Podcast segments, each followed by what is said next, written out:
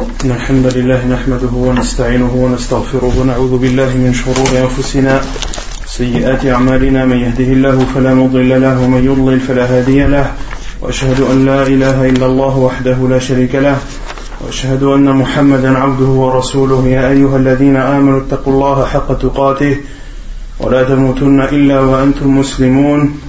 يا أيها الناس اتقوا ربكم الذي خلقكم من نفس واحدة وخلق منها زوجها وبث منهما رجالا كثيرا ونساء. واتقوا الله الذي تساءلون به والأرحام. إن الله كان عليكم رقيبا. يا أيها الذين آمنوا اتقوا الله وقولوا قولا سديدا. يصلح لكم أعمالكم ويغفر لكم ذنوبكم. ومن يطع الله ورسوله فقد فاز فوزا عظيما. أما بعد فإن خير الكلام كلام الله وخير الهدي هدي محمد صلى الله عليه وسلم. وشر الأمور محدثاتها وكل محدثة بدعة وكل بدعة ضلالة وكل ضلالة في النار Et les frères qui sont euh, adossés contre le mur, qui se rapprochent sauf ceux qui sont malades d'entre eux. Non. Donc concernant le cours de la semaine dernière, euh, on avait parlé de plusieurs choses. Parmi ces choses, nikah al-mut'ah, le mariage de jouissance. Qu'est-ce qu'on avait dit sur le jugement de l'islam euh, sur ce mariage appelé nikah al-mut'a ou euh, en, traduit en français le mariage de jouissance. Il a dit qu'il avait été abrogé, qu'il avait été permis, puis il avait été interdit. que c'était un mariage qui était permis au début de l'islam mais qui a été abrogé par le prophète sallallahu alayhi wa sallam et ceci jusqu'à jusqu'à la fin des temps. jusqu'au jour dernier, jusqu'à la fin des mondes. Et donc quel est son jugement? Il est interdit et celui qui le conclut, le mariage est considéré comme, comme nul. Ensuite, l'auteur avait euh, parlé de celui qui se marie avec l'intention de divorcer. Et la différence entre ce mariage et le mariage de jouissance, quelle est cette différence? C'est qu'il n'y a pas de date déterminée. On détermine pas date. Le mariage ne prend pas fin on ne précise pas précise pas qu'on va divorcer à telle date. Il n'y a pas d'échéance. Dans le mariage de jouissance, il y a un accord. Il y a un accord entre le, celui, entre le mari et la femme, ou bien entre le mari et la famille de, la femme. ils se mettent, les deux parties sont d'accord pour se marier pour une durée de une semaine, deux semaines, un mois, etc. etc. ça, c'est appelé le mariage de jouissance. Mais quant à l'autre mariage avec l'intention de divorcer, est-ce que cette condition est citée? Est-ce que c'est un accord entre les deux parties? Non, c'est euh, une intention ou c'est une volonté qu'a l'homme qui, qui se marie. Et l'autre partie, la femme et sa famille, ne sont pas au courant de cette intention. Et donc on avait dit que la vie le plus sûr des savants, c'est que ce mariage est... Il est valable, c'est-à-dire que les conditions sont réunies pour statuer de la validité de ce mariage, mais que cela est interdit pour autre chose qui sont la tromperie, C'est interdit car il y a dans cela une tromperie, de la triche et une trahison envers cette femme et envers sa famille. Et la preuve de cela, c'est que si cette famille était au courant de l'intention de cet homme qui se marie avec l'intention de divorcer, est-ce qu'ils auraient donné leur fille ou est-ce que la femme aurait accepté de se marier avec cet homme? Non. Donc, euh, l'avis le plus sûr, et c'est comme on l'avait dit, l'avis de Sheikh ibn Uthaymin, l'avis de Sheikh al-Albani, qui considère que ce type de mariage est interdit en islam. Ensuite, on a parlé des droits et des devoirs. Donc, le chapitre des droits et des devoirs de l'époux et de l'épouse. Et l'auteur avait donné une métaphore et avait comparé un couple à, à une société ou à une institution composée de, de deux associés. De deux associés et qu'il fallait que chacun prenne ses responsabilités, que chacun respecte les devoirs ou s'acquitte des devoirs qu'il a envers eux. Et que l'homme était celui qui avait que l'homme Non Il a le dernier mot que l'homme préponde sur la femme, c'est-à-dire que celui qui a autorité sur elle. Et on avait dit que l'autorité ne signifie pas seulement avoir le dernier mot, mais cela signifie aussi être responsable. C'est-à-dire celui qui a autorité sur une autre personne, il est responsable de cette personne. C'est pour cela que le professeur Hassan a dit Et l'homme est berger et il est responsable de son troupeau. Autrement dit, de sa famille et de ce que fait sa famille euh, et entre dans le mot famille sa femme et ses enfants. Donc ensuite, l'auteur avait séparé les droits et les devoirs en deux. Le premier, les droits que la femme a envers son mari, et l'autre chapitre que l'on n'a pas encore atteint, qui est les droits de l'homme envers sa femme. Concernant les droits que la femme a sur son mari, ou autrement dit, les devoirs qu'a un homme envers sa femme. On avait cité la parole où Allah subhanahu dit Et elles ont des droits équivalents à leurs devoirs. La femme a des devoirs, mais elle a aussi des droits envers son mari. Et Allah subhanahu wa ta'ala a dit que les devoirs sont équivalents aux droits. Et c'est un rappel aux hommes pour dire que les femmes ont des devoirs envers vous, et n'oubliez pas que vous aussi, vous avez des devoirs envers elles. Et un autre, verset où Allah subhanahu dit et comportez-vous avec elles, vivez avec elles de la meilleure des façons. Et le premier droit qu'a la femme envers son mari, on avait dit que c'était quel est le premier droit qu'a la femme envers son mari? Et ça c'est un exemple. Et le premier droit, c'est qu'il se comporte avec elle de la meilleure des façons et qu'il vive avec elle de la meilleure des façons et qu'il lui apporte, il lui accorde une vie conjugale paisible et agréable. Et le professeur a donné des exemples sur cela. Le professeur a dit de lui donner à manger lorsque tu manges et de t'habiller, de l'habiller lorsque tu t'habilles etc. etc. Et l'auteur avait cité des hadiths du prophète sallam qui montrent ou qui encouragent l'homme à bien se comporter envers son épouse. Et également d'être doux avec elle, de s'amuser avec elle, et que de s'amuser avec son épouse fait partie des amusements et des distractions qui sont récompensés chez Allah subhanahu wa ta'ala. Car il y a des distractions qui n'ont qui n'ont pour conséquence aucune récompense. Quant à des distractions ou à des jeux qui apportent un bienfait, qui apportent un bénéfice, eh bien, ce sont des distractions et des jeux qui sont récompensés chez Allah subhanahu wa ta'ala. Comme l'a dit le prophète sallallahu alayhi wa sallam, كل شيء يلهو به آدم فهو باطل toutes les choses euh, dont le fils d'Adam jouit ou joue ou se distrait qu'il utilise comme distraction sont nulles sauf trois qui sont le tir à l'arc entraîner son cheval et et jouer avec sa femme. Et les savants ont dit que le professeur a dit nul, il ne fallait pas comprendre que les autres types de distractions sont interdites.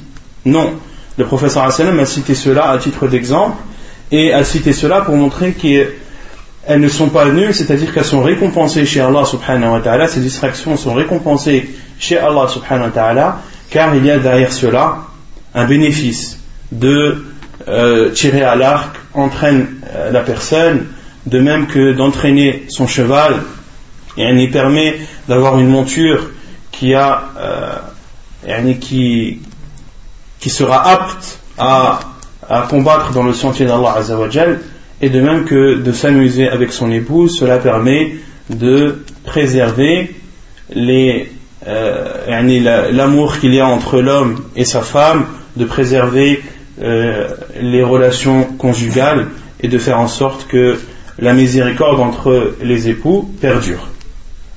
Et quant aux autres types de distractions, on avait dit qu'elles étaient autorisées à condition qu'elles ne comportent pas d'interdits et qu'elles ne poussent pas la personne à faire des interdits, qu'elles ne comportent pas des interdits en elles-mêmes, mais qu'elles ne soient pas également une conséquence pour euh, qui va faire que la personne au bout du compte, désobéira à Allah comme le fait de jouer ou de se distraire et que ces distractions euh, retardent la prière ou que la personne, à cause de ces distractions, retarde sa prière ou ne la fait pas la mosquée, etc. etc. Ensuite, la le deuxième droit que la femme a envers son mari, c'est qu'il doit patienter sur le mal qui pourrait émettre de, que pourrait émettre sa femme ou des mauvais comportements qu'elle pourrait avoir à son égard, il doit patienter. Et on avait cité le, le hadith du sallam où il conseille sa communauté de bien se comporter avec son épouse et le sallam a comparé la femme à, une côte. Et le sallam a dit wa inna et ce qu'il y a de plus courbé dans la côte c'est la partie supérieure et le professeur Hassan a dit si tu essaies de la redresser, alors tu la casses. Et si tu la laisses comme elle est, alors elle ne cessera de se courber. Autrement dit, dans ce hadith, le professeur Hassan euh, donne une image et incite les hommes à trouver le juste milieu dans les relations qu'il a avec son épouse. De ne pas redresser cette côte, c'est-à-dire de ne pas être dur, trop violent, trop strict avec son épouse, car cela aura pour conséquence que la côte se brise, mais dans l'autre cas, il ne doit pas aussi laisser euh, toutes les choses passer, car s'il laisse sa femme laisser faire tout ce qu'elle désire, elle ne cessera de se courber et la femme, de, euh, son état s'empirera, de jour en jour. Et dans un autre hadith, le professeur a dit et la brisure ou la cassure de la côte, c'est le fait de la divorcer. Et on avait aussi cité que le prophète sallallahu alayhi wa, sallam lui-même patientait sur, sur ses femmes et sur le comportement de ses épouses radiallahu anhum. De même que le droit, le troisième droit que la femme a envers son mari, c'est qu'il doit la protéger et la préserver des, du mal, d'un mal qui pourrait l'atteindre, ou de la, également de la préserver, de la protéger de la déviation et de la désobéissance d'Allah subhanahu wa ta'ala. Il doit préserver euh, et doit faire en sorte de préserver la religion et le comportement de son épouse. Et le quatrième droit que la femme a envers son mari, et c'était le, le point où l'on s'était arrêté la semaine dernière, le droit, le quatrième droit que la femme a envers son mari, c'est qu'il doit lui enseigner les choses obligatoires de la religion. Et il doit lui permettre, permettre à son épouse et lui donner l'autorisation d'assister aux assises de science afin qu'elle apprenne sa religion et qu'elle adore Allah subhanahu wa ta'ala comme il se doit en totale concordance avec la sunna du prophète sallallahu alayhi wa sallam car pour qu'un acte soit, pieux, il faut qu'il soit sincère d'une part, mais il faut qu'il soit aussi en concordance avec la sunna du professeur sallam, et cela demande une science, car l'acte est toujours précédé par la science. Une personne ne peut pas mettre en pratique une chose qu'elle ne connaît pas, une chose qu'elle n'a pas apprise.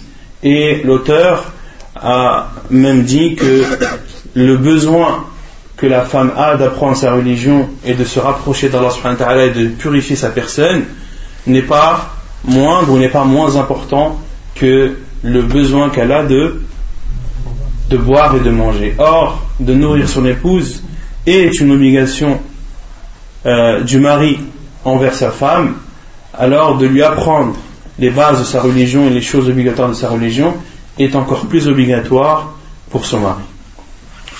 خامسا ومن حق المرأة على الرجل أن يأمرها بإقامة دين الله والمحافظة على الصلاة لقوله تعالى وأمر أهلك بالصلاة واصطبر عليها Et le cinquième droit que la femme a envers son mari, c'est qu'il doit lui ordonner d'appliquer la loi d'Allah subhanahu wa ta'ala et d'être droite dans la religion d'Allah subhanahu wa ta'ala. Et également, il doit faire en sorte que sa femme préserve ses prières. Car Allah subhanahu wa ta'ala a dit dans le Coran et ordonne à ta famille la prière et redouble de patience dans cela. L'istibar, c'est le fait de redoubler de patience. Ce n'est pas patienter seulement, mais c'est redoubler de patience, car d'ordonner à sa famille de faire la prière, c'est quelque chose que tu feras très souvent. C'est quelque chose que tu devras faire sans cesse. Et Allah subhanahu wa ta'ala, s'il demande de redoubler de patience dans cela, cela nous prouve que ce n'est pas quelque chose de facile d'ordonner à sa famille de faire sa prière à l'heure, de la faire correctement, de la faire en totale concordance avec la sunna du prophète sallallahu alayhi wa, wa sallam. Et euh, le fait de redoubler de patience euh, s'applique plus pour les enfants que pour l'épouse, car si l'épouse est pieuse, quelques rappels suffisent lorsque la femme se laisse aller de temps en temps, alors son mari doit la reprendre dans ce délaissement, mais de redoubler de patience surtout euh, dans le fait d'ordonner de faire la prière à ses enfants qui sont en bas âge à partir de 7 ans, comme l'a dit le professeur sallam, ordonnez à vos enfants de faire la prière à l'âge de, de 7 ans. Et les enfants ont besoin que l'on, qu'on leur rappelle toujours et de façon quotidienne, de façon abondante, de faire la prière à l'heure سادسا ومن حق المرأة على الرجل أن يأذن لها في الخروج من البيت إذا احتاجت إليه كأن ترغب في شهود الجماعة أو في زيارة أهلها أو أقاربها أو جيرانها بشرط أن يأمرها بالجلباب وينهاها عن التبرج والسفور كما ينهاها عن العطر والبخور ويحذرها من الاختلاط بالرجال ومصافحتهم كما يحذرها من رؤية التلفزيون وسماع الأغاني. Et les droits qu'a la femme envers son mari, c'est qu'il doit lui autoriser de sortir de chez elle lorsqu'elle en a le besoin, comme, le fait de vouloir assister à la prière en groupe à la mosquée, ou bien de rendre visite à sa famille et à ses proches, ou bien de rendre visite à ses voisins, à condition qu'il lui ordonne de mettre son gilbab, de mettre son voile islamique et de l'interdire de sortir dévoilé. De même qu'il doit également lui interdire de se parfumer lorsqu'elle sort. Il doit aussi lui, la mettre en garde sur le fait de se mélanger aux hommes et de leur serrer la main, comme il doit également la mettre en garde de ne pas regarder et de la mettre en garde de ne pas regarder la télé et de ne pas écouter de la musique. Lorsqu'elle est amenée à sortir, rendre visite à sa famille ou à ses voisins, euh, l'homme ou le mari doit conseiller sa femme de ne pas désobéir à Allah lorsqu'elle rend visite à ses proches, à sa famille ou à ses voisins, de ne pas regarder la télé, de ne pas écouter de musique, de ne pas se mélanger aux hommes, de ne pas se dévoiler, etc. Et l'homme également, le mari ne doit pas refuser à sa femme lorsqu'elle lui demande de vouloir assister à la mosquée. Comme l'a dit le professeur sallam, la ima masajid Allah. N'interdisez pas aux serviteuses d'Allah les maisons d'Allah. C'est-à-dire, n'interdisez pas à vos femmes de se rendre dans les maisons d'Allah, c'est-à-dire dans les mosquées, lorsqu'elles vous le demandent. سابعا ومن حق المرأة على الرجل أن لا يفشي سرها وأن لا يذكر وأن لا يذكر عيبها إذ هو الأمين عليها والمطالب برعايتها والذود عنها ومن أخطر الأسرار أسرار الفراش ولهذا حذر النبي صلى الله عليه وسلم من إذاعتها لحديث أسماء بنت يزيد أنها كانت عند رسول الله صلى الله عليه وسلم والرجال والنساء قعود فقال لعل رجلا يقول ما يفعل بأهله ولعل امرأة تخبر ما فعل بما فعلت مع زوجها فأرم القوم فقلت أي والله يا رسول الله إنهن لا يفعلن وإنهم لا يفعلون. قال فلا تفعلوا فإنما ذلك مثل, مثل الشيطان لقي شيطانة في طريق فغشيها والناس ينظرون حديث صحيح كما في أدب الزفاف Et les droits qu'a la femme également, le septième droit qu'a la femme envers son mari, c'est qu'il ne doit pas diffuser ses secrets, il ne doit pas dévoiler les secrets de sa femme et de ne pas euh, dire également ses défauts. Le droit, le septième droit que la femme a envers son mari, c'est que son mari doit préserver les secrets de sa femme et doit cacher les défauts de sa femme. Car c'est lui qui est garant de sa femme, car c'est le garant de sa femme et celui et c'est lui à qui on demande de préserver et de défendre sa femme. Le mari est celui qui préserve et défend sa femme. Comment préserver et défendre sa femme lorsque tu dévoiles ses secrets ou lorsque tu cites ses défauts aux autres et les, plus, les secrets les plus dangereux, les secrets qui sont le plus interdits au dévoilement sont les secrets lors des relations, des relations intimes entre l'homme et sa femme. Et c'est pour cela que le prophète sallam a mis en garde et a interdit sur le fait de donner les détails de ces rapports intimes. Et la preuve est le hadith de Asma bint Yazid qui était chez le prophète sallallahu alayhi alayhi. Et chez le prophète sallallahu alayhi il y avait des hommes et des femmes qui étaient assis.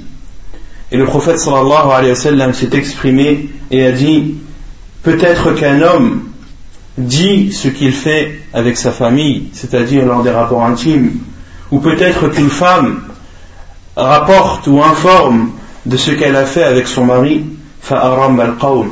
Ils se sont alors tous tus. Faqultu, et Asma bint a dit, Ay wallahi ya Rasulallah, oui, je jure par Allah, ou envoyé d'Allah, elles disent ce qu'elles font et ils disent ce qu'ils font.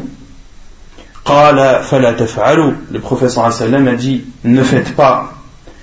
Car cela est comparable à un diable qui rencontre une diablesse dans la route ou dans la rue.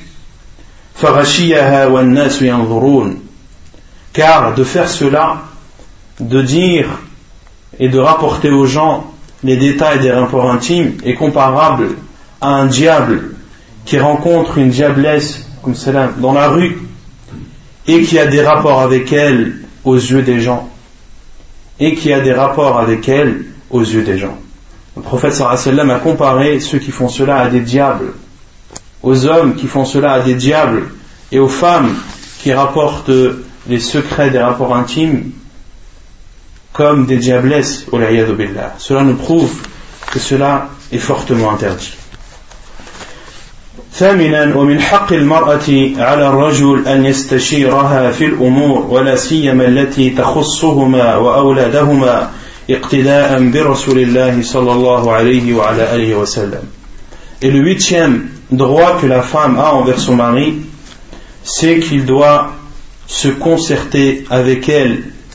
lorsque des décisions doivent être prises.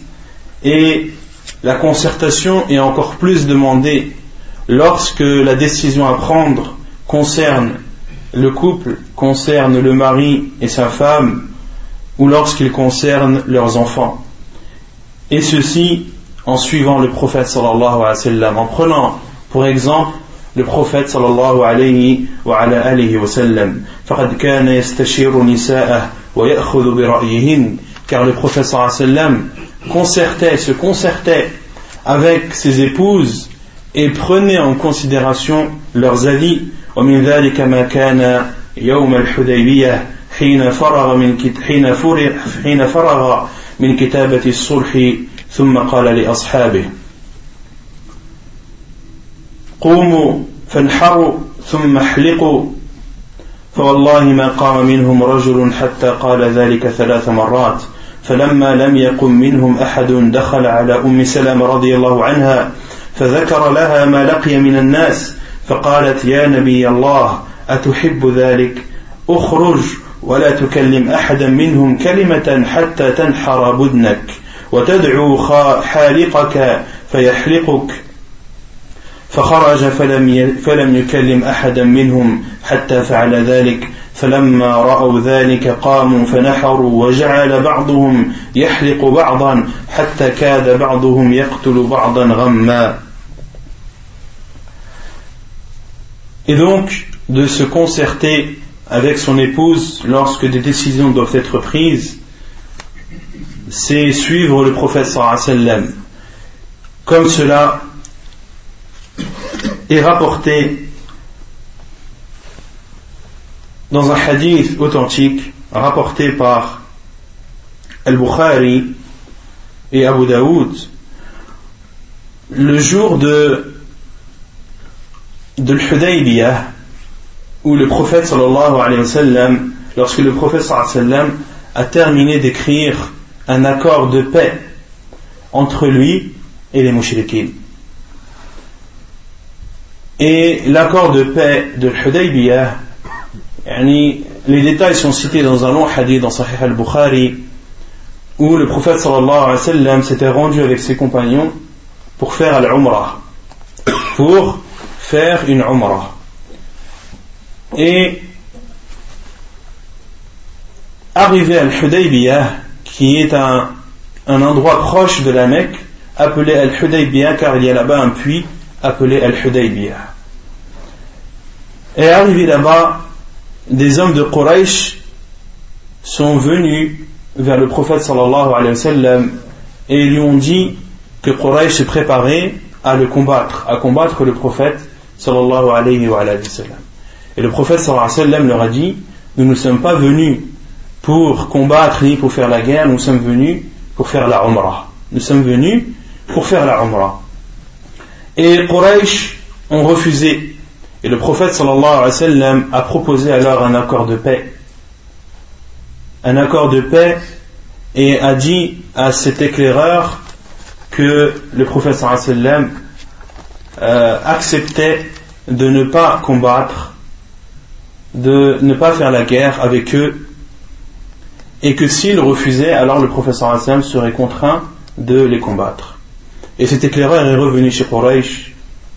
Et ils ont accepté cela, mais à condition d'accepter d'autres euh, d'autres euh, comment dire d'autres clauses. Et Quraysh ont envoyé des émissaires vers le prophète sallallahu alayhi wa sallam. Et ont imposé au prophète sallallahu alayhi wa sallam certaines choses le professeur Hassan leur a dit de, que Quraysh les laisse faire la Umrah. Quraysh ont refusé, mais ont accepté que le professeur Hassan fasse sa Umrah l'année suivante. Ils ont refusé que le professeur Hassan la fasse l'année même, mais ont accepté que le professeur Hassan la fasse l'année suivante. Et le professeur Hassan a accepté. Et Quraysh ont même donné comme condition que ceux qui viendront vers le professeur sallam de la Mecque vers Médine, que le professeur sallam ne doit pas les accepter et qu'il doit leur dire de revenir de là où ils sont venus. Et Quraysh même dit, et ceux qui viennent de chez toi vers nous, eh bien, que l'on, qu'on les garde et qu'ils ne reviennent plus vers toi.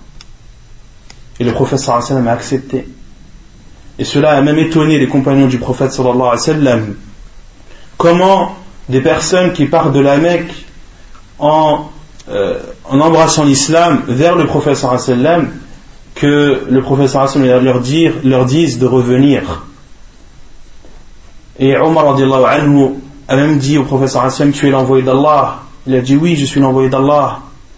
Pourquoi alors demandes-tu ou rends-tu aux mouchriquins des personnes qui viennent vers toi Et le professeur a dit Je suis l'envoyé d'Allah et je ne lui désobéis pas. Et les savants ont déduit de cela que le professeur Hassan a pris ces décisions qui sont difficiles et que ces décisions, le professeur Hassan les a prises par révélation d'Allah subhanahu wa ta'ala. C'est Allah qui a révélé à son professeur sallam de prendre ces décisions.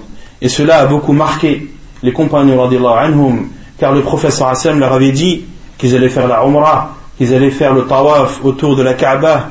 Omar a même dit au sallam ne nous as-tu pas dit que nous allions faire la umrah et que nous que nous allons faire le tawaf autour de la Kaaba? Et le sallam leur a dit oui, mais l'année prochaine.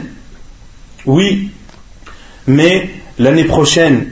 Et les savants ont déduit de, ce hadith beaucoup de jugements, comme par exemple que celui qui jure de faire une chose sans donner de laps de temps, sans déterminer la durée ou le moment exact, alors qu'il doit faire cette chose tant qu'il est vivant. Si tu jures par exemple que tu iras dans tel endroit sans donner de date, sans dire j'irai à tel endroit en telle année ou tel mois, alors ce n'est pas un mal, ou bien tu dois le faire tant que tu es vivant. Tu dois le faire avant de mourir. Et le Hassan a accepté cela et a écrit un pacte de paix entre lui et Quraysh. Et le Hassan a dit à celui qui écrivait de écrire Bismillah ar-Rahman ar-Rahim. Et Quraysh ont dit qui est ar-Rahman On ne connaît pas Rahman écrit plutôt Bismika Allahum, au nom de toi, euh, Allah. Et les compagnons de l'Anhum ont dit non, on écrira Bismillah ar-Rahman ar-Rahim. Le professeur Hassan leur a dit Uktubu, Bismika Allahum, écrivez au nom d'Allah. Et euh, le professeur Hassan a dit euh, à celui qui écrivait d'écrire Muhammadun Rasulullah, il y a un pacte entre Quraysh et Muhammad, l'envoyé d'Allah. Et Quraysh ont dit Nous n'acceptons pas ce terme Rasulullah, envoyé d'Allah, car si nous l'acceptions, nous ne t'aurions pas empêché, nous ne t'aurions pas empêché d'entrer à la Mecque. Et le professeur Hassan m'a dit Uktubu Rasulallah, Uktubu Muhammad ibn Abdullah. Yani, Quraysh ont dit n'écrit pas Muhammad envoyé d'Allah, mais écrit Muhammad, fils de Abdullah. Et le professeur Hassan m'a dit je jure par Allah que je suis l'envoyé d'Allah, même si vous me traitez de menteur.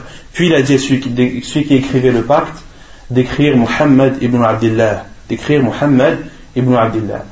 Et donc ce, pacte de paix de l'Hudaybiyah était très dur pour les compagnons anhum, car ils s'étaient préparés et voulaient faire la Umrah avec le prophète sallallahu alayhi wa, sallam et ils se sont, ils se sont sentis abaissés et humiliés euh, par le refus de Quraysh euh, d'accéder à, à, la Mecque.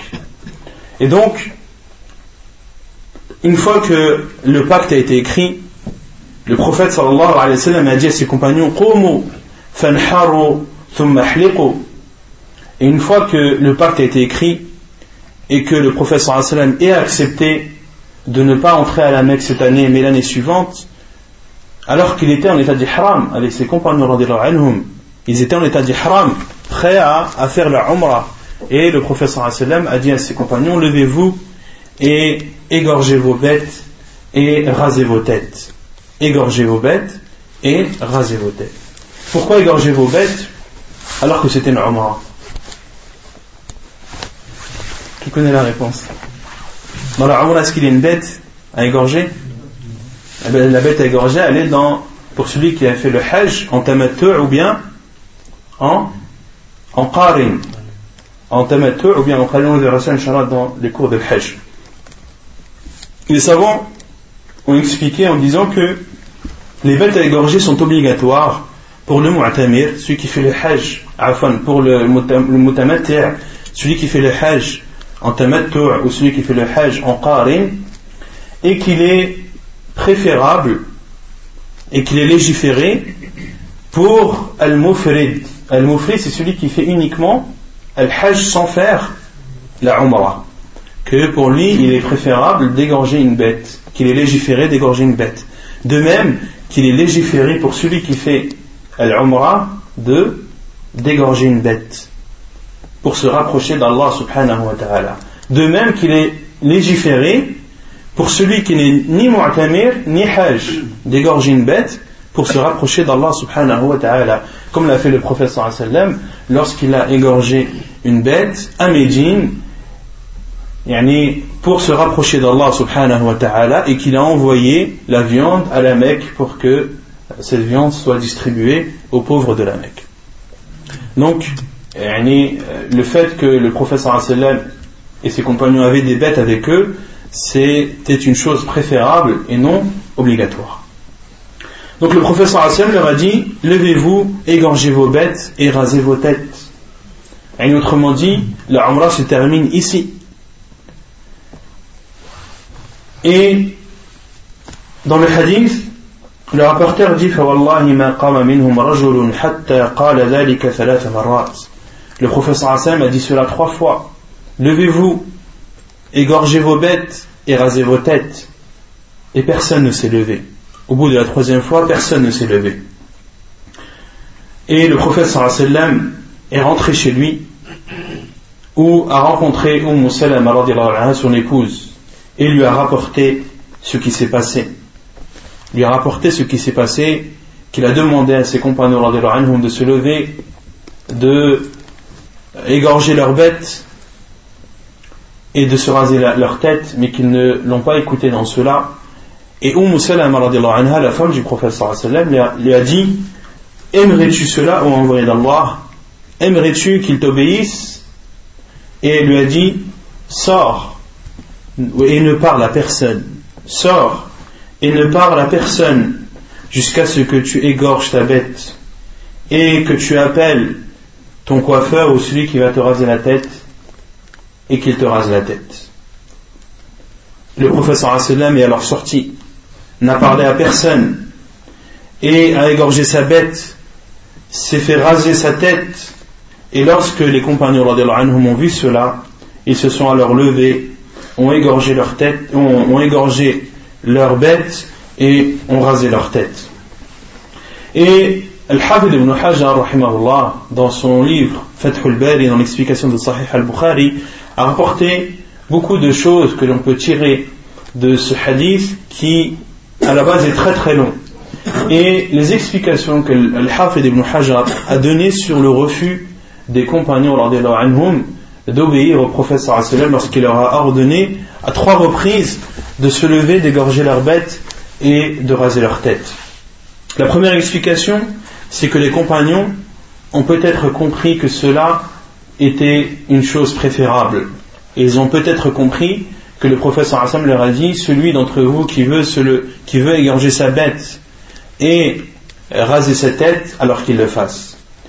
Ou bien, la deuxième, explication qui pourrait être donnée sur le refus des compagnons de l'Anhum, c'est qu'ils espéraient que une révélation arrive au prophète sallallahu alayhi pour abolir cet acte de paix de l'Hudaybiyah ou bien alors pour en restreindre et pour que les musulmans puissent faire leur umrah cette année. Car au temps du prophète la révélation descendait très souvent. Elle est descendue tout au long de la prophétie du prophète sallallahu alayhi wa sallam.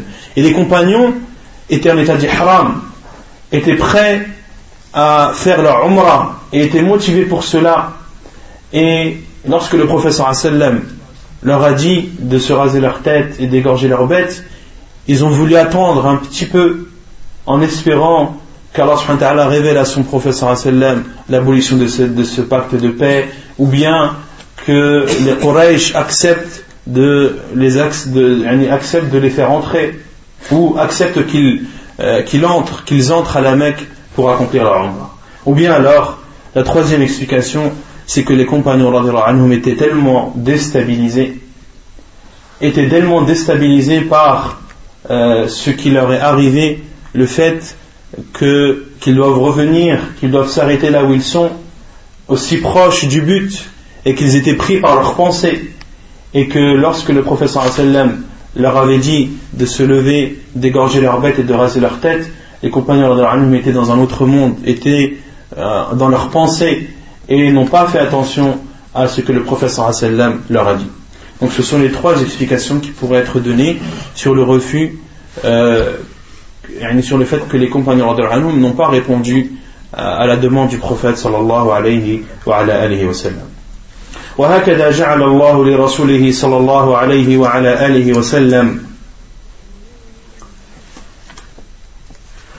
في رأي زوجه أم سلمة الخير الكثير خلافا للأمثلة الجائرة الظالمة التي تنهى عن مشاورة النساء وتحذر منها كقولهم بالعامية مشورة المرأة إن نفعت بخراب سنة وإن ما نفعت بخراب العمر.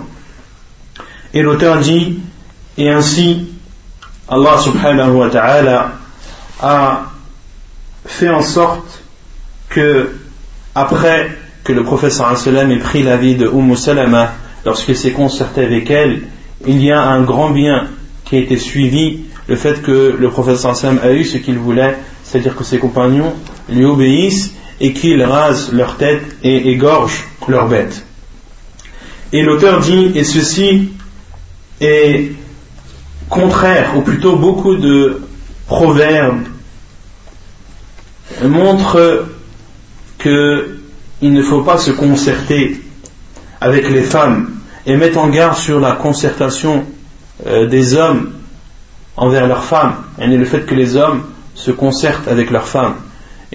Dans les pays arabes où il y a certains proverbes qui parlent en mal de la concertation d'un homme euh, vis-à-vis de sa femme. Et ceci est contraire à l'islam, et contraire aux enseignements du prophète sallallahu alayhi wa, alayhi wa sallam, comme le prouve ce hadith de Umm Salama. Et certains disent la concertation d'une femme lorsqu'elle est bénéfique, elle est équivalente à un désastre d'un an. Et lorsque la concertation d'une femme n'est pas bénéfique, elle est alors comparable à un désastre de la vie. Et certains proverbes citent cela, et cela est totalement faux et contraire euh, aux préceptes de la religion. Et certains disent aussi, comme proverbe, concertez-les et faites le contraire. Certains disent concertez-les et faites le contraire. Concertez vos femmes et ce qu'elles vous disent, faites le contraire.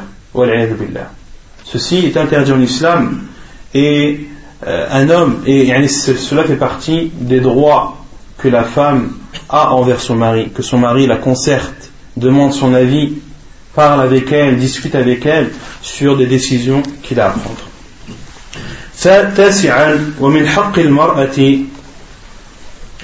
على الرجل أن يرجع إليها بعد العشاء مباشرة وأن لا يسهر خارج المنزل إلى ساعة متأخرة من الليل فإن هذا يؤرقها ويزعجها قلقا عليه إن لم تدب في صدرها الوساوس والشكوك إن طال السهر وتكرر. بل من حق المرأة على الرجل أن لا يسهر في البيت بعيدا عنها ولو في الصلاة حتى يؤديها حقها. ومن هنا أنكر النبي صلى الله عليه وسلم على عبد الله بن عمرو طول سهره واعتزال امرأته وقال له صلى الله عليه وسلم إن لزوجك عليك حقا. Le neuvième droit que la femme a envers son mari, c'est qu'il doit rentrer chez lui de suite après la prière de l'Aïcha et de ne pas rester et de ne pas passer des nuits blanches ou rester tard dans la nuit en dehors de la maison conjugale. car cela va porter atteinte, car cela porte atteinte à la femme et la dérange.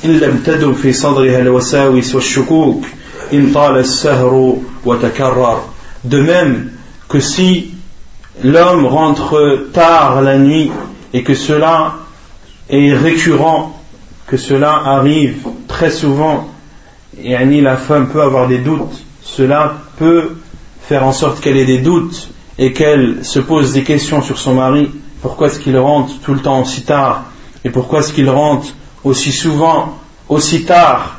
L'homme doit rentrer, le mari doit rentrer chez lui après Salat al-Isha car cela est un droit de sa femme envers lui. Et le fait qu'il rentre tard, cela porte atteinte à sa femme, la dérange et l'énerve. بل من حق المرأة على الرجل ألا يسهر في البيت بعيدا عنها et plus encore l'homme ne doit pas veiller la nuit dans la maison loin de sa femme l'homme doit rentrer chez lui après Salat al-Isha car c'est un droit de sa femme sur lui mais lorsqu'il est chez lui il ne doit pas veiller et ne pas dormir avec son épouse. Car certains disent, moi je suis chez moi, le principal je l'ai fait. Elle voulait que je rentre à la maison, eh bien je rentre à la maison. Non, ça ne suffit pas de rentrer à la maison, il faut être avec elle, il faut dormir avec elle et t'acquitter du devoir que tu as envers elle. Et c'est pour cela, et ceci, même si la personne veille en prière. Lorsque tu veilles en prière, ne veille pas toute la nuit. Donne le droit euh, à ta femme, donne le droit que la femme a sur toi. Et que cela ne t'empêche pas de prier. Prie une partie de la nuit et dors, comme l'a dit le prophète sallam, wa wa. Et moi, quant à moi, je dors et, et je prie. Et le prophète sallam a reproché à Abdullah ibn Amr le fait qu'il veille trop longtemps la nuit et qu'il s'éloigne de ses femmes, c'est-à-dire qu'il ne dort, il pas avec elles et qu'il s'éloigne de sa femme en priant Allah Azzawajal toute la nuit. Il doit donner le droit à sa femme et doit trouver le juste milieu entre la prière et l'adoration nocturne et entre le fait de dormir aux côtés de sa femme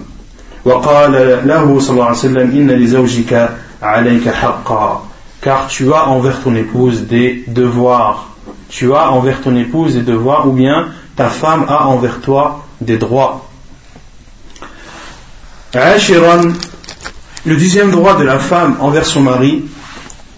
ومن حق المرأة على الرجل أن يعدل بينها وبين ضرتها إن كان لها ذرة يعدل بينهما في الطعام والشراب واللباس والسكن والمبيت في الفراش ولا يجوز أن يحيف في شيء من ذلك أو يجوز أو يجور أو يظلم فإن الله حرم هذا. قال النبي صلى الله عليه وسلم من كان له امرأتان فمال إلى إحداهما دون الأخرى جاء يوم القيامة وشقه, وشقه أو وشقه مائل. Le dixième droit que la femme a envers son mari, c'est qu'il doit être juste envers elle et sa coépouse si elle a une coépouse. Il doit être juste envers elle dans la nourriture, dans ce qu'il leur donne à manger, à boire, dans leurs vêtements, dans leur maison et dans le, dans le fait de dormir avec elle. Il doit dormir avec l'une le même nombre de jours qu'il dort, qu'il dort avec l'autre. Et il lui est interdit de manquer à cela, ou bien d'offenser, ou d'être injuste avec l'une de ses femmes, car Allah subhanahu wa ta'ala a interdit cela. Et le prophète sallallahu alayhi wa a dit, celui qui a deux femmes étant vers l'une plus que l'autre, il viendra le jour du jugement avec la moitié de son corps plus basse que l'autre, la billah.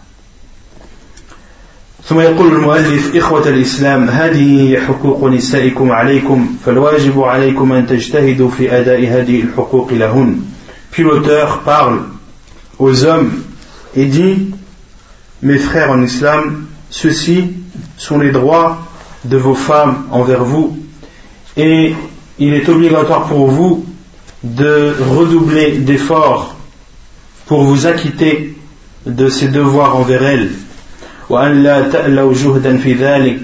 et de ne pas de ne pas diminuer vos efforts dans cela فإن قيامكم بهذه الحقوق من أسباب سعادتكم في حياتكم الزوجية car de vous acquitter de ces devoirs envers vos femmes seront la cause ou seront la cause que vous ayez une vie joyeuse, une vie conjugale agréable et joyeuse. ومن أسباب استقرار البيوت وسلامتها وخلوها من المشاكل et cela permet de d'avoir une stabilité dans les maisons et d'avoir une paix et d'éliminer et d'enlever des maisons conjugales tout problème التي تؤرقكم وتفقدكم الراحة والسكون والمودة والرحمة des problèmes qui souvent vous énervent, vous préoccupent et éliminent votre repos, votre sérénité, l'affection que vous avez avec vos épouses et la miséricorde qui est dans le couple. ونذكر النساء بضرورة غض طرفهن عن تقصير أزواجهن في حقهن وأن يقابلن تقصير الرجال بالاجتهاد في خدمتهم وبذلك تدوم الحياة الزوجية السعيدة سعيدة Et de même que nous rappelons les femmes de l'importance de savoir fermer les yeux sur certains manquements de leurs époux envers, ni sur leurs droits, sur les droits que les femmes ont sur leur mari, et de répondre à un manquement de leur mari par le fait de mieux les, le fait de mieux les servir et d'être à leur service.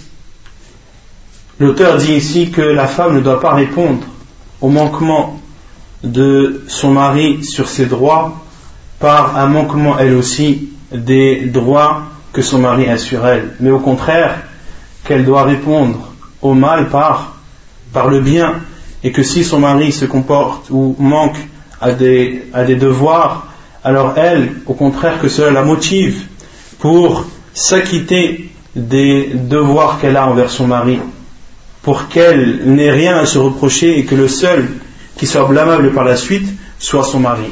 Et cela permet de préserver le couple et cela peut, pourra faire réfléchir l'homme et se dire pourquoi est-ce que moi je manque au manquement que j'ai envers mon épouse alors que elle, je n'ai rien à lui reprocher.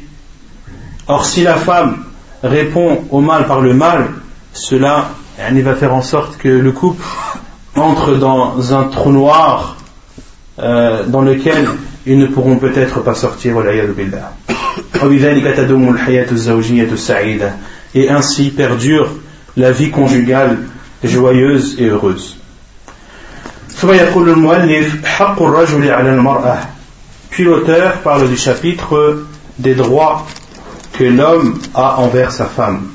إن حق الرجل على المرأة عظيم بين النبي صلى الله عليه وعلى آله وسلم عظمته بقوله فيما رواه الحاكم وغيره من حديث أبي سعيد حق الزوج على زوجته أن لو كانت به قرحة Et donc, le droit que l'homme a envers sa femme est immense.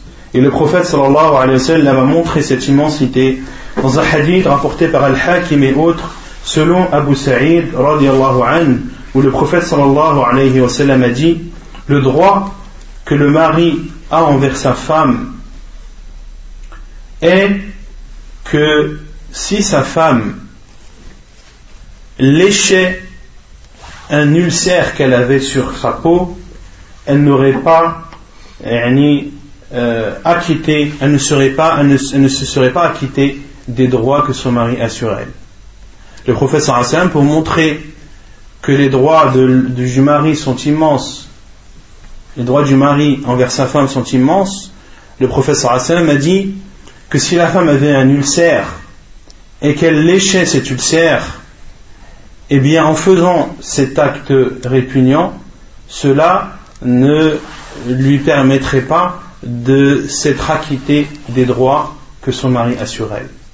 Comme l'a dit le professeur Hassan dans un autre hadith, concernant l'enfant et sa, mère, lorsqu'un compagnon du professeur sallam a porté sa mère sur son dos et a fait avec elle un tawaf. Et a fait avec elle un tawaf. Et le professeur sallam, qu'est-ce qu'il lui a répondu? Qu'en faisant cela, tu ne t'es pas acquitté des droits que ta mère a sur toi et tu n'as même pas rendu un souffle de ta mère lorsqu'elle a accouché de toi. Donc le professeur sallam utilise des métaphores pour montrer l'importance d'une chose. والمرأة الكيسة الفطنة هي التي تعظم ما عظم الله ورسوله وهي التي تقدر زوجها حق قدره فتجتهد في طاعته لأن طاعته من موجبات الجنة Et la femme intelligente, la femme rusée, c'est celle qui rend immense ce que Allah subhanahu wa ta'ala et son prophète sallam ont rendu immense. Et c'est celle qui donne à son mari la valeur qu'il a. Et c'est celle qui fait, qui fait des efforts pour obéir à son, à son mari, car l'obéissance au mari est un acte qui permet à la femme d'accéder au paradis. قال صلى الله عليه وسلم إذا صلت المرأة خمسها وصامت شهرها وحفظت فرجها وأطاعت زوجها قيل لها car le prophète a dit lorsque la femme prie ses cinq, c'est-à-dire sa prière, jeûne son, son mois, c'est-à-dire le mois du ramadan, et préserve sa partie génitale, c'est-à-dire qu'elle ne tombe pas dans la fornication ni l'adultère, et obéit à son mari, il lui sera dit entre au paradis par la porte que tu voudras. فتأملي أيتها المسلمة كيف جعل النبي صلى الله عليه وسلم طاعة الزوج من موجبات الجنة كالصلاة والصيام. فالزمي طاعته واجتنبي معصيته. Puis l'auteur dit Réfléchis donc, chère sœur musulmane, comment le prophète sallallahu alayhi wa sallam a fait, réfléchis à comment le prophète sallallahu alayhi wa sallam a fait de l'obéissance au mari un acte qui permet d'accéder au paradis comme la prière et le jeûne accentue donc dans son obéissance et évite de désobéir à ton mari. فإن في معصيته غضب الرب سبحانه وتعالى car dans la, car dans la désobéissance au mari, il y a la colère d'Allah subhanahu wa ta'ala. قال النبي صلى الله عليه وسلم والذي نفسي بيده ما من رجل يدعو امرأته إلى فراشه فتأبى عليه إلا كان الذي في السماء ساخطا عليها حتى يرضى عنها حديث صحيح رواه مسلم car le prophète صلى الله عليه وسلم a dit je jure par celui qui détient mon âme dans sa main nul homme qui appelle sa femme pour un rapport intime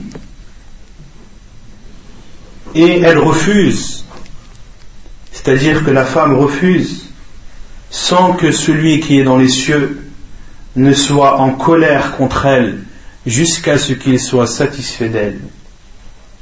Qui est en colère? Allah subhanahu wa ta'ala, celui qui est au-dessus des cieux, sera en colère sur cette femme qui aura, qui n'aura pas répondu à l'appel de son mari pour avoir des rapports intimes. Allah subhanahu wa ta'ala sera en colère contre sa femme jusqu'à ce qu'il soit satisfait d'elle, c'est-à-dire jusqu'à ce que son mari soit satisfait d'elle, jusqu'à ce que son mari soit satisfait de sa femme. Hadith authentique rapporté par Muslim. فالواجب عليك أيتها المسلمة أن تديني لزوجك بالسمع والطاعة في كل ما يأمرك به مما لا يخالف الشرع.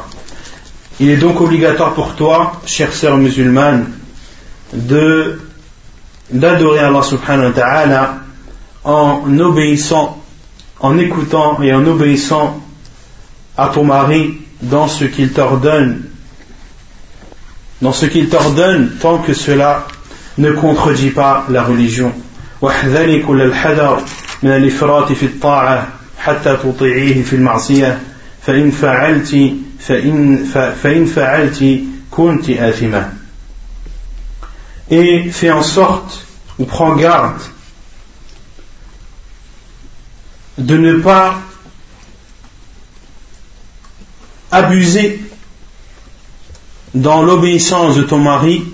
au point de lui obéir dans les choses interdites.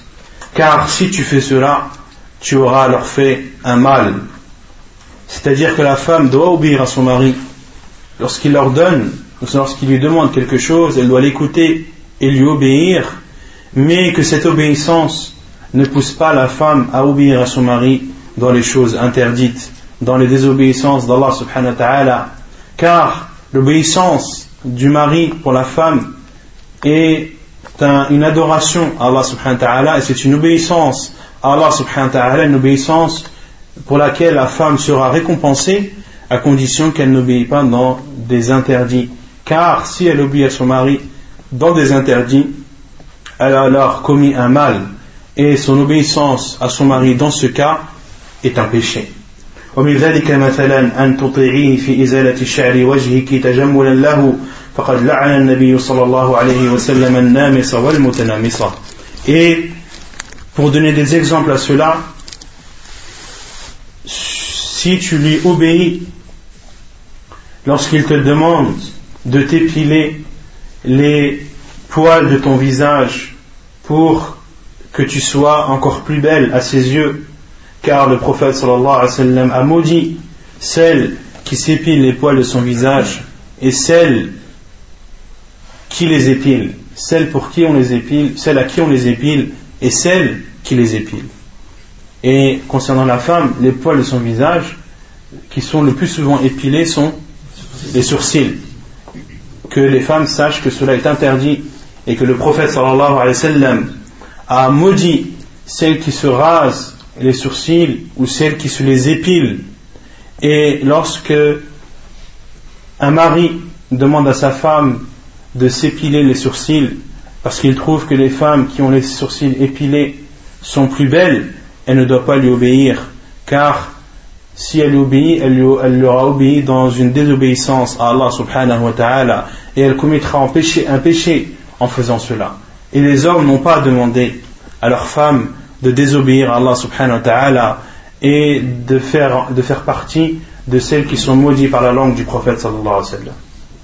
ومن ذلك أن تطيعيه في ترك الخمار عند الخروج من البيت لأنه يحب أن يتباهى أن يتباهى بجمالك أمام الناس. فقد قال صلى الله عليه وسلم صنفان من أمتي من أهل النار لم أرهما قوم معهم صيات كأذناب البقر يضربون بها الناس ونساء كاسيات عاريات مميلات مائلات رؤوسهن كأسنمة البخت المائلة لا يدخلن الجنة ولا يجدن ريحها وإن ريحها ليوجد من مسيرة كذا وكذا حديث صحيح رواه مسلم Parmi aussi les exemples de désobéissance ou plutôt d'obéissance interdite au mari, lorsque ton mari t'ordonne de te dévoiler, d'enlever ton voile lorsque tu sors de ta maison, car il trouve ou car il préfère ou il a, envie ou il aime se vanter de ta beauté devant les gens. Le professeur a dit il y a deux catégories de gens faisant partie de ma communauté et qui feront partie des gens de l'enfer, des catégories que je n'ai pas encore vues, c'est-à-dire qui n'existaient pas au temps du prophète sallallahu des hommes qui ont des fouets semblables à des queues de vaches avec laquelle ils frappent les gens.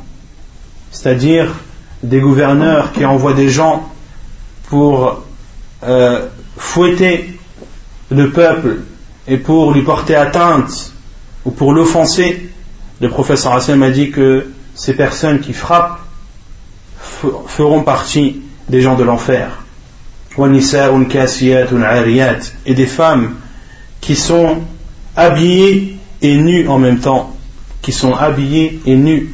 Et les savants ont dit qu'elles sont habillées et nues, c'est-à-dire soit que leurs vêtements sont serrés et moulants de telle sorte qu'ils laissent apparaître, apparaître toutes les formes du corps, ou bien que ce soit des vêtements courts qui ne cachent pratiquement rien du corps. Mumilatun ma'ilat, des femmes qui se détournent de la religion d'Allah subhanahu wa ta'ala et qui se dévient et qui dévient de la vérité et de la pudeur, mais qui ne se contentent pas d'être déviées, mais qui dévient les autres aussi. Des femmes qui sont qui sortent du droit chemin, mais qui appellent les autres femmes à en faire de même, à délaisser la pudeur et à aller vers les hommes. Leurs têtes sont comparables à des bosses de dromadaires qui penchent à droite, à gauche.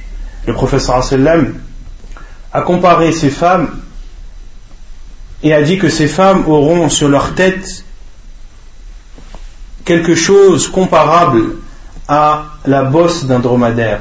Et les savants ont dit que ce sont les femmes qui, qui font des coupes en mettant leurs cheveux au-dessus de leur tête, de telle sorte que lorsqu'elles marchent, eh bien leurs cheveux tendent à droite et à gauche. Elles n'entreront pas au paradis et n'en sentiront pas l'odeur. Alors que l'odeur du paradis peut être détectable et peut être sentie à une distance de temps. De temps. Et dans d'autres hadiths, l'odeur du paradis peut être sentie à une distance de, qui est parcourue en 40 années. À une distance qui est parcourue en 40 années. Donc dans ce hadith, il y a l'interdiction formelle pour une femme de se dévoiler et de montrer aux gens ce que ni Allah subhanahu wa ta'ala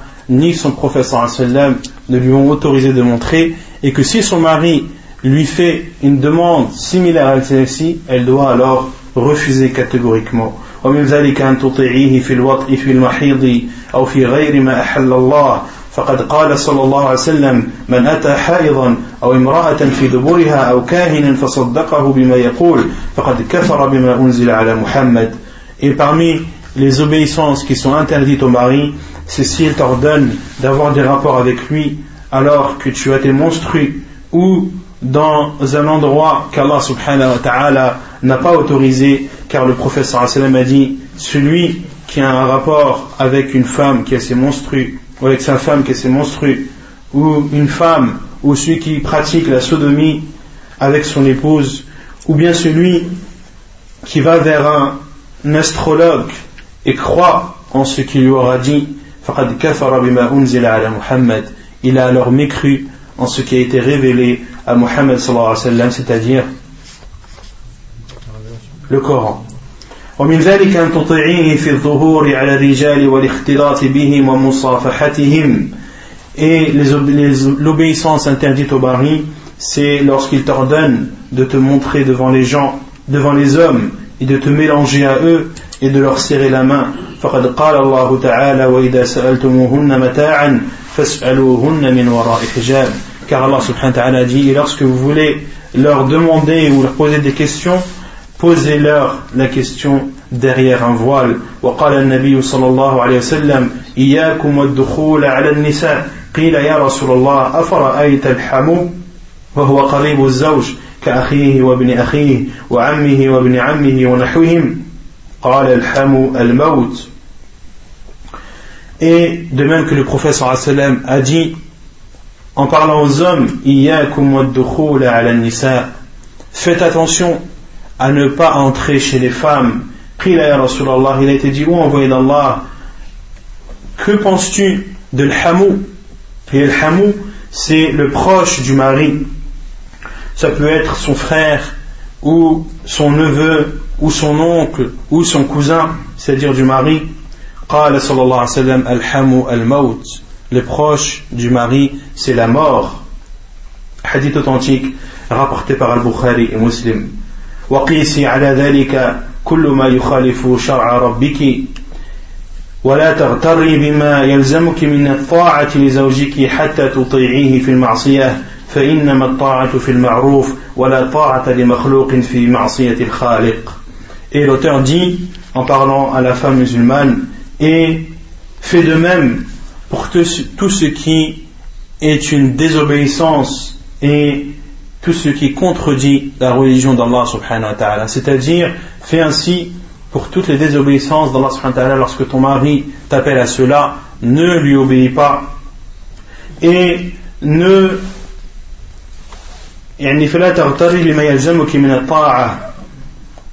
ne sois pas la victime de ton obéissance à ton mari et que ton obéissance à ton mari ne te pousse pas à lui obéir dans la désobéissance d'Allah subhanahu wa ta'ala. Car l'auteur dit comme l'a dit le professeur l'obéissance elle est dans le bien et point d'obéissance à une créature lorsque il appelle à une désobéissance du Créateur. Il ne faut jamais obéir à une créature pour désobéir au Créateur subhanahu wa ta'ala.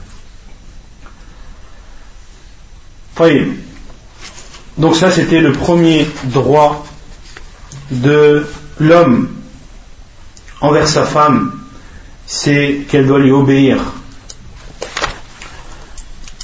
Dans le bien bien sûr. ثانيا ومن حق الزوج على زوجته أن تصون عرضه وتحافظ على شرفها وأن ترعى ماله وولده وسائر شؤون منزله. لقوله تعالى فالصالحات قانتات حافظات للغيب بما حفظ الله. ولقول النبي صلى الله عليه وسلم والمرأة راعية في بيت زوجها ومسؤولة عن رعيتها. Le deuxième droit que le mari a envers sa femme, c'est que sa femme doit préserver l'honneur de son mari et doit préserver également son honneur à elle, car lorsqu'elle porte atteinte à son honneur, elle porte atteinte à son mari, et qu'elle doit prendre soin et s'occuper de son argent et de ses enfants, et toutes les, les tâches en rapport à la maison. لقوله تعالى la preuve et la parole d'Allah subhanahu wa ta'ala فالصالحات قانتات حافظات للغيب بما حفظ الله et les vertueuses celles qui préservent ce qu'Allah subhanahu wa ta'ala leur a autorisé de préserver. Et la parole du prophète sallam, la femme est une bergère dans la maison de son mari et elle est responsable de son troupeau. ثالثا ومن حق الزوج على زوجته أن تتزين له وتتجمل وأن تبتسم في وجهه دائما ولا تعبس ولا تبدو في صورة يكرهها. فقد أخرج الطبراني من حديث عبد الله بن سلام قال صلى الله عليه وسلم خير النساء من تسرك إذا أبصرت وتطيعك إذا أمرت وتحفظ غيبتك في نفسها وفي نفسها ومالك. hadith comme. Et le troisième droit que l'homme a envers sa femme, c'est qu'elle doit s'embellir devant lui et se faire belle pour lui et de lui sourire et de ne pas lui faire la tronche et elle ne doit pas se montrer à lui dans une apparence qu'il déteste car At-Tabarani a rapporté dans son Mu'jam selon Abdullah ibn Sallam il dit le prophète sallallahu alayhi wa sallam a dit les meilleures des femmes sont celles qui te réjouissent lorsque tu les regardes, qui t'obéissent lorsque tu les ordonnes ou lorsque tu leur ordonnes, et celles qui préservent,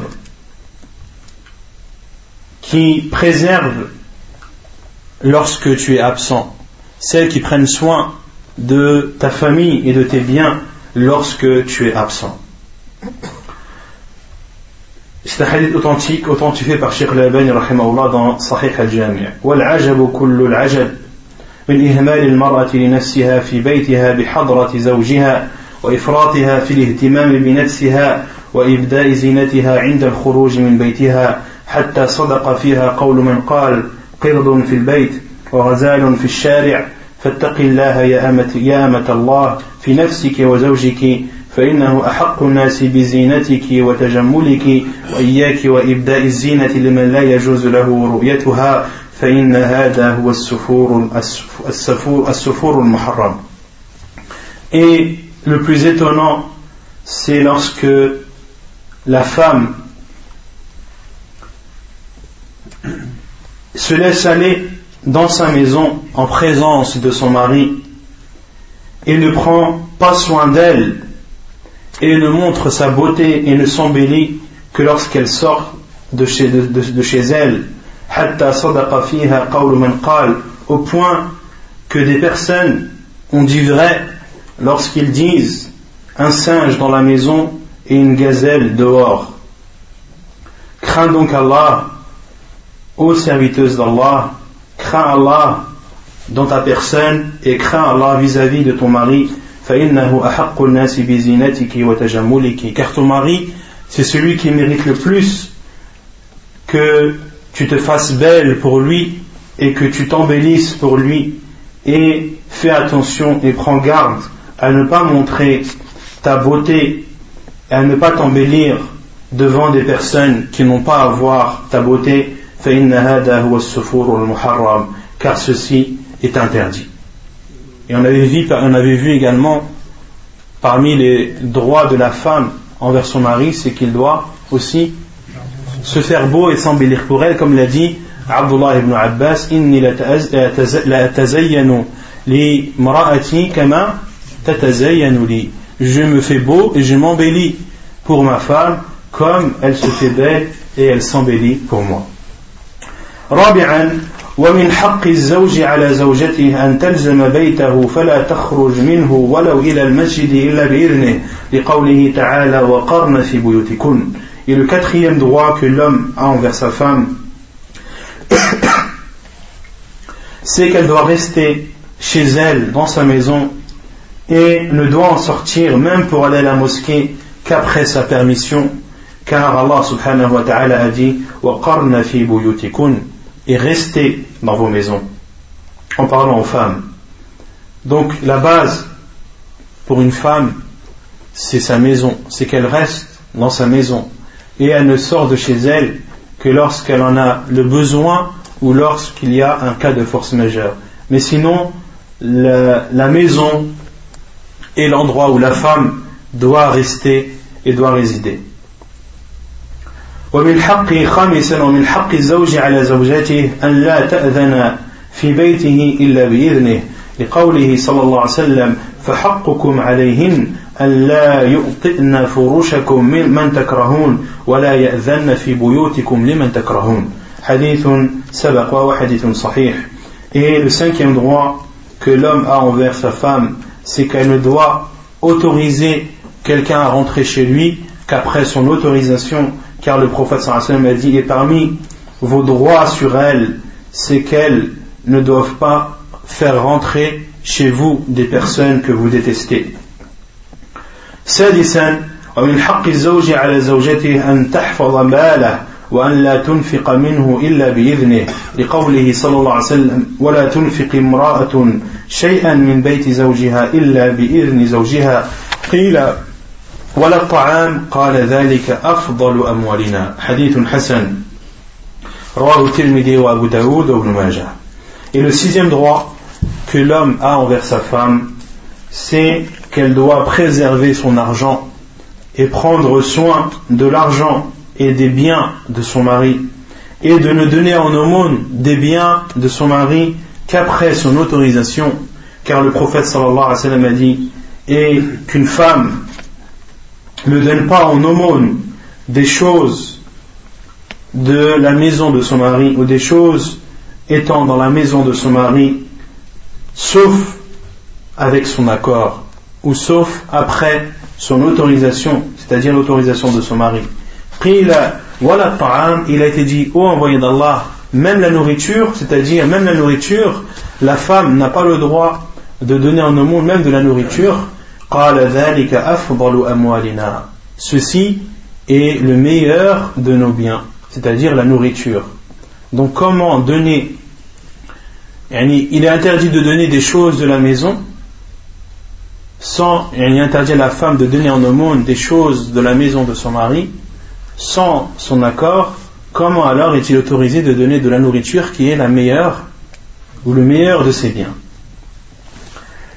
بل من حق الزوج على زوجتها لا تنفق من مالها إلا من مالها إن كان لها إلا بإذن زوجها.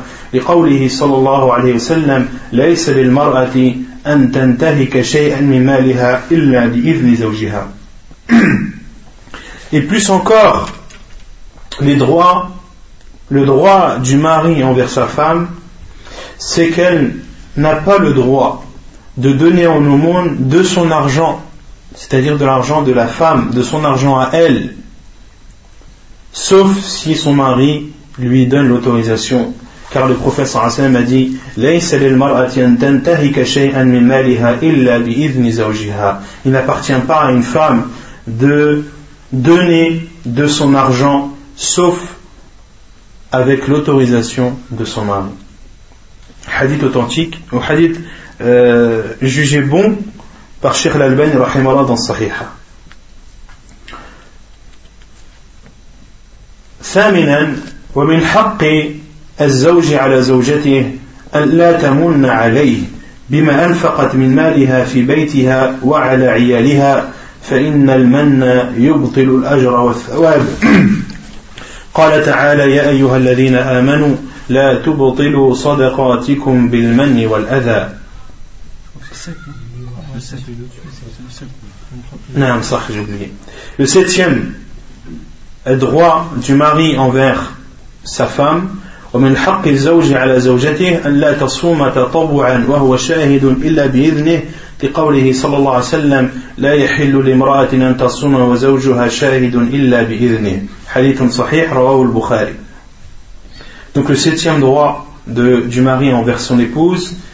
c'est qu'elle ne doit pas jeûner un jeûne surérogatoire en présence de son mari sans son autorisation, car le professeur Hassan a dit il n'est pas autorisé à une femme de jeûner en présence de son mari ou lorsque son, mari est présent sans son autorisation. Et donc ceci ne concerne que le jeûne surérogatoire et non pas le jeûne obligatoire. Et le hadith est authentique et rapporté par Al-Bukhari. ثامنا ومن حق الزوج على زوجتها لا تمن عليه بما أنفقت من مالها في بيتها وعلى عيالها فإن المن يبطل الأجر والثواب. قال تعالى يا أيها الذين آمنوا لا تبطلوا صدقاتكم بالمن والأذى. Et le huitième droit que le mari a envers sa femme, c'est qu'elle ne doit pas rappeler à son mari un bien qu'elle aurait donné pour sa maison ou pour ses enfants.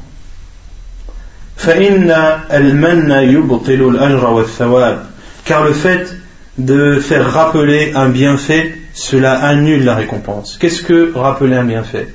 Une femme qui donne de son argent ou qui achète de son argent quelque chose pour la maison ou achète de son argent quelque chose pour ses enfants. C'est quelque chose qu'elle a donné ou de l'argent ou des biens qu'elle a donné de bon gré. Est-ce que c'était une obligation pour elle de le faire? Non, car c'est une obligation pour le mari de subvenir aux besoins de sa famille. Mais si la femme a de l'argent et qu'elle désire acheter quelque chose de son propre gré, alors qu'elle ne fasse pas le rappel à son mari par la suite. Qu'elle ne dise pas à son mari, t'as vu, j'ai acheté ça, t'as vu, j'ai fait ci, t'as vu, j'ai fait ça, j'ai acheté ça pour la maison, j'ai acheté ça pour les enfants. Car cela est appelé en arabe al-man. Et Allah Azza wa Jalla dit, Ya ayyuhalladina amanu, la tubtilu sadaqatikum bil manni wal adha. Et Allah dit, oh vous qui avez cru, n'annulez pas vos aumônes par al-man, par le rappel. C'est-à-dire le rappel que vous pourriez faire à quelqu'un à qui vous avez donné quelque chose ou quelqu'un pour qui vous avez fait un bienfait ou à qui vous avez rendu un service. Lorsque tu donnes quelque chose, fais-le pour Allah subhanahu wa ta'ala. N'utilise pas cela pour un prétexte par la suite pour dire je vais donner telle chose aujourd'hui, comme ça, le jour où il y aura un problème, je lui ferai rappeler que tel jour j'ai donné ci ou tel jour j'ai donné ça. C'est interdit en islam. Et Allah Azza wa a dit dans la suite يا أيها الذين آمنوا لا تبطلوا صدقاتكم بالمن والأذى كالذي ينفق ماله رئاء الناس car Allah dit car cela est comparable à celui qui donne en aumône aux yeux des gens ou par ostentation كالذي ينفق ماله رئاء الناس فمثله كمثل صفوان عليه تراب Allah a donné une métaphore en disant car, car ceci est comparable à un rocher sur lequel il y a de la terre et une pluie tombe sur ce rocher et il laisse ce rocher lisse propre de toute chose. Autrement dit Allah a dit que celui qui fait al-man que celui qui rappelle les bienfaits qu'il a fait à quelqu'un ou un bienfait d'une aumône qu'il a donnée, comparable à un rocher sur lequel il y a euh, de la terre, autrement dit la récompense. Quelqu'un qui a donné une aumône, il est récompensé. Mais à partir du moment où il fait al-man, la récompense est enlevée, comme la terre est enlevée d'un rocher lorsqu'une pluie s'abat sur lui. Lorsqu'une pluie s'abat sur le rocher où il y a de la terre, il laisse ce rocher lisse. Il n'y a plus rien sur ce rocher. Il en est de même pour celui qui fait le mal, il en ressort billah, sans aucune récompense. عاشرا ومن حق الزوج على زوجته أن ترضى باليسير وأن تقنع بالموجود وأن لا تكلفه من النفقة ما لا يطيق فقد قال الله تعالى لينفق ذو سعة من سعته ومن قدر عليه رزقه ومن قدر عليه رزق نعم Ça, je ne peux pas attention. Vous aussi, vous avez le. Vous aussi de 8 à 10 Non, donc le 10 c'est le 9. J'ai pas fait attention qui est, parti, qui est passé du 8 au 10. Non, donc le 9e droit de, du mari euh, envers son épouse. Donc, كما قال تعالى لينفق ذو سعة من سعته ومن قدر عليه رزقه فلينفق مما آتاه الله لا يكلف الله نفسا إلا آتاها سيجعل الله بعد عسر يسرا Et donc le neuvième droit que le mari a envers son épouse, c'est qu'elle doit se contenter du peu.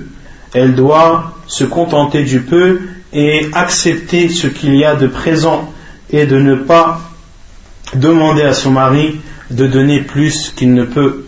فقد قال الله تعالى لينفق ذو سعة من سعته car Allah subhanahu wa ta'ala dit que celui qui est aisé dépense de sa fortune et celui dont les biens sont restreints qu'il dépense alors selon ce qu'Allah subhanahu wa ta'ala lui a accordé Allah n'impose pas Allah n'impose à personne que selon ce qu'il lui a donné et Allah Azzawajal fera succéder l'aisance par la gêne. Il fera succéder la facilité et il fera succéder la facilité à la difficulté.